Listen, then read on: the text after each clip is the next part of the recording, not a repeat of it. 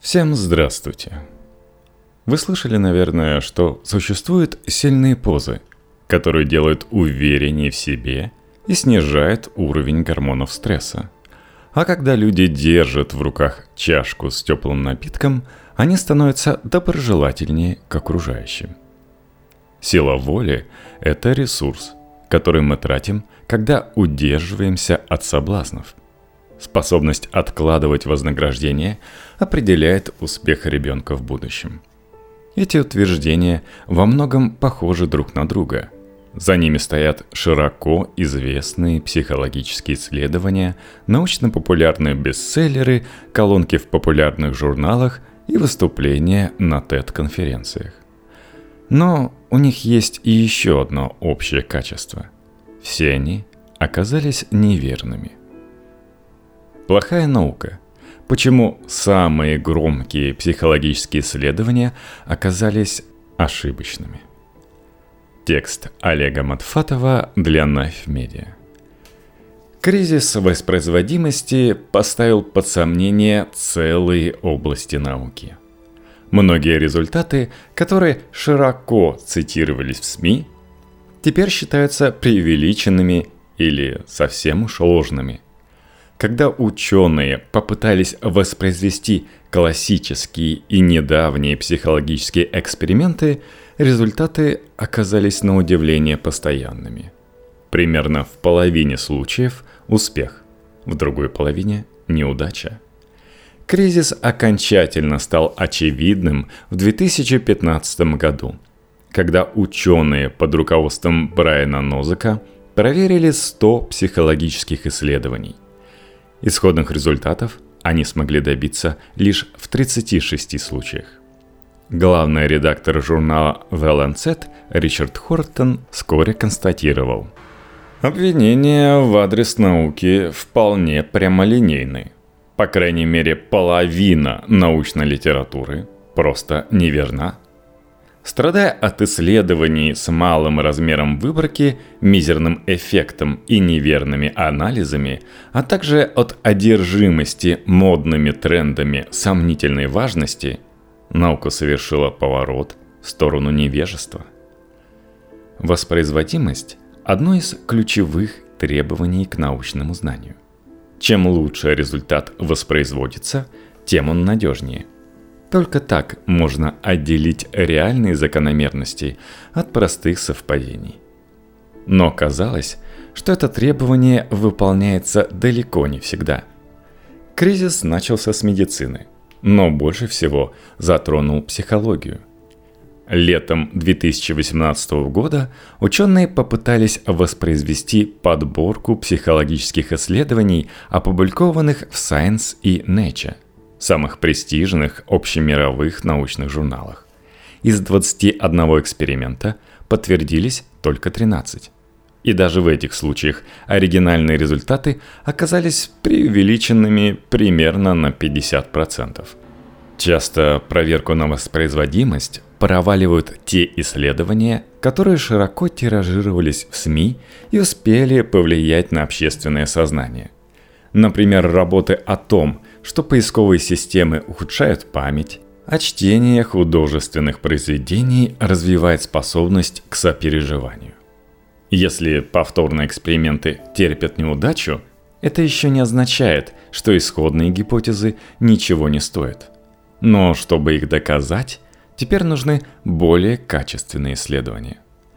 В 2011 году известный американский психолог Дэрил Бэм опубликовал статью, которая доказывала возможность ясновидения. Этот вывод не был порождением его бурной фантазии, а базировался на десятилетних исследованиях, в которых участвовали сотни человек.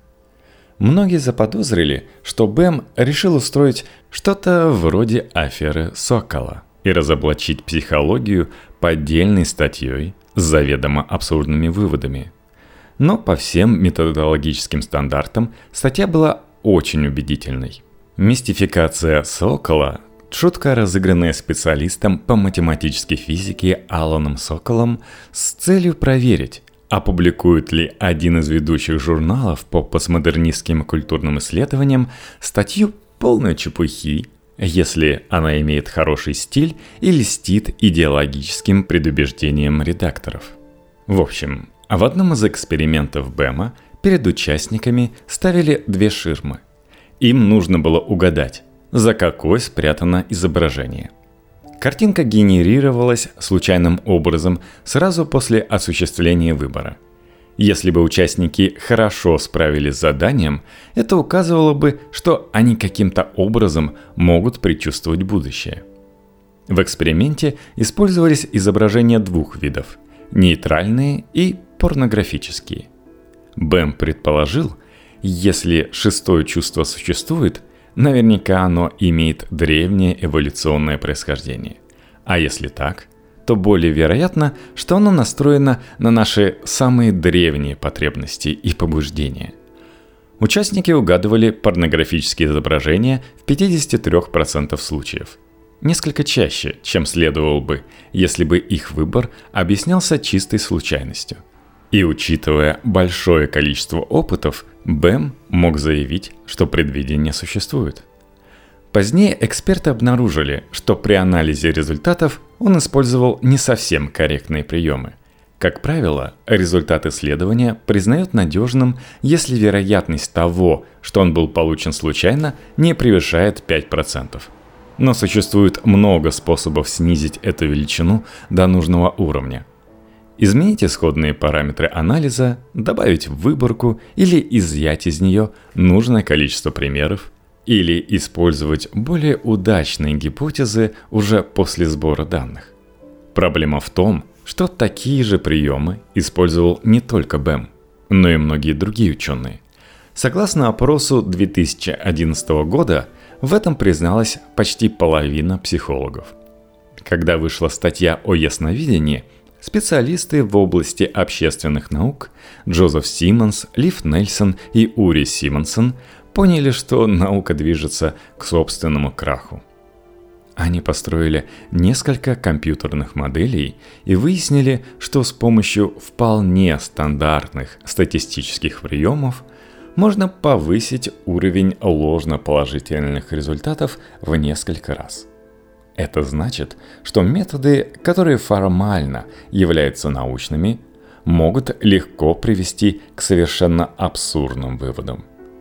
Чтобы это проиллюстрировать, ученые провели эксперимент, который подтвердил, что прослушивание песни When I'm 64 делает слушателя на полтора года моложе. Все знали, что использовать такие приемы неправильно – но думали, что это нарушение по своей значимости примерно как перейти дорогу в неположенном месте.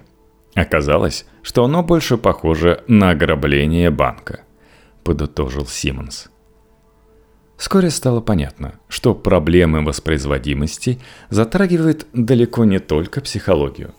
В исследованиях Харака научные данные подтверждаются в 10-25% случаях. В экономике не смогли реплицировать 7 из 18 лабораторных экспериментов. В исследованиях искусственного интеллекта тоже есть признаки кризиса. Но терять веру в науку, кажется, все-таки не стоит. Ученые уже придумали несколько способов, которые сильно повысили надежность и качество новых исследований. Несколько лет назад почти никто не публиковал результаты повторных экспериментов, даже если они проводились. Это было не принято, не приносило грантов и не способствовало успешной научной карьере. Согласно опросу Nature, более 70% ученых-психологов пытались и не смогли воспроизвести чужие исследования. Около половины не смогли повторить собственные. И почти никто – не стремился придать эти результаты огласке. Когда кризис воспроизводимости вышел на поверхность, многое изменилось. Повторные исследования постепенно стали обычным делом. Данные экспериментов начали все чаще выкладывать в открытый доступ. Журналы принялись публиковать отрицательные результаты и регистрировать общий план исследований еще перед началом их проведения.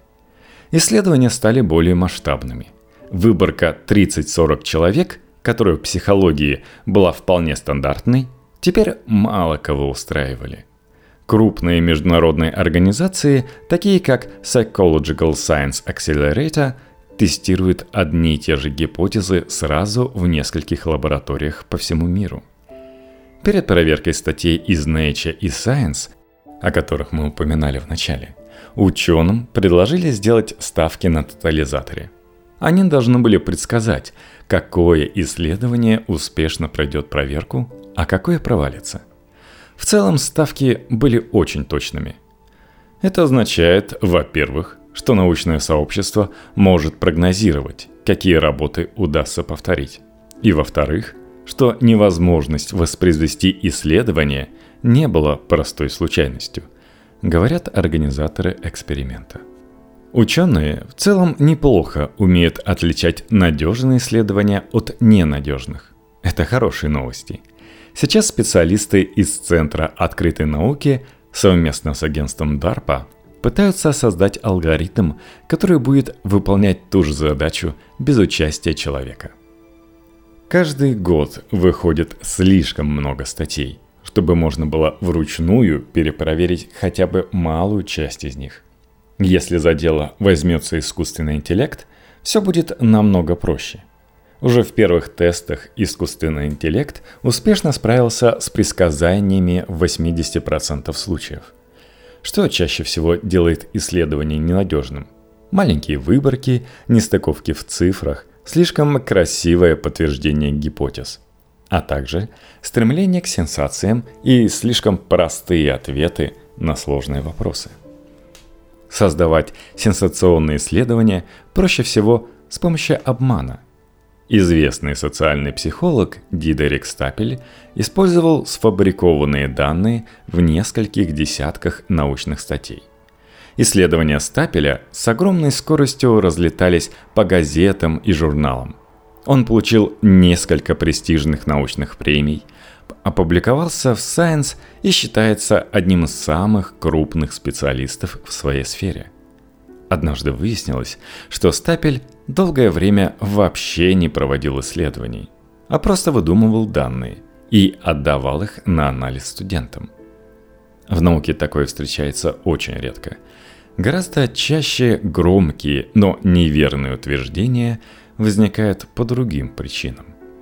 Люди отчаянно ищут простые, понятные и эффективные ответы на волнующие вопросы – можно очень легко поддаться соблазну и решить, что эти ответы у тебя есть, даже если на самом деле это не так. Стремление к простоте и определенности – одна из главных причин, почему многие исследования не проходят проверку на воспроизводимость. Вот несколько известных примеров. Зефирный эксперимент. В эксперименте детям предлагали выбрать между одним небольшим вознаграждением, например, зефиром, которое можно получить немедленно, и двойной наградой, если они смогут немного подождать. Позднее оказалось, что дети, которые дождались второй награды, во взрослой жизни стали более успешными. Исследование стало очень популярным и повлияло на некоторые школьные программы – в 2018 году эксперимент повторили на более широкой выборке. Оказалось, что достаток в семье – куда более важный фактор, от которого зависит в том числе и уровень самоконтроля. Впрочем, ожидаемо. Позы силы и позы слабости. Участники эксперимента на две минуты принимали одну из двух поз. Откидывались в кресле и закидывали ноги на стол – поза силы. Или скрещивали руки на груди, поза слабости. В результате участники из первой группы чувствовали себя более уверенно и чаще соглашались рискнуть в азартной игре. У тех, кто сидел в сильной позе, повысился уровень тестостерона, а у тех, кто в слабой – кортизола. Но дело в том, что в повторных экспериментах удалось воспроизвести только один эффект – Позы силы помогли участникам чувствовать себя увереннее, но не изменили их поведение или гормональные показатели. Ассоциации со старостью заставляют двигаться медленнее. Участников эксперимента просили решить несколько головоломок.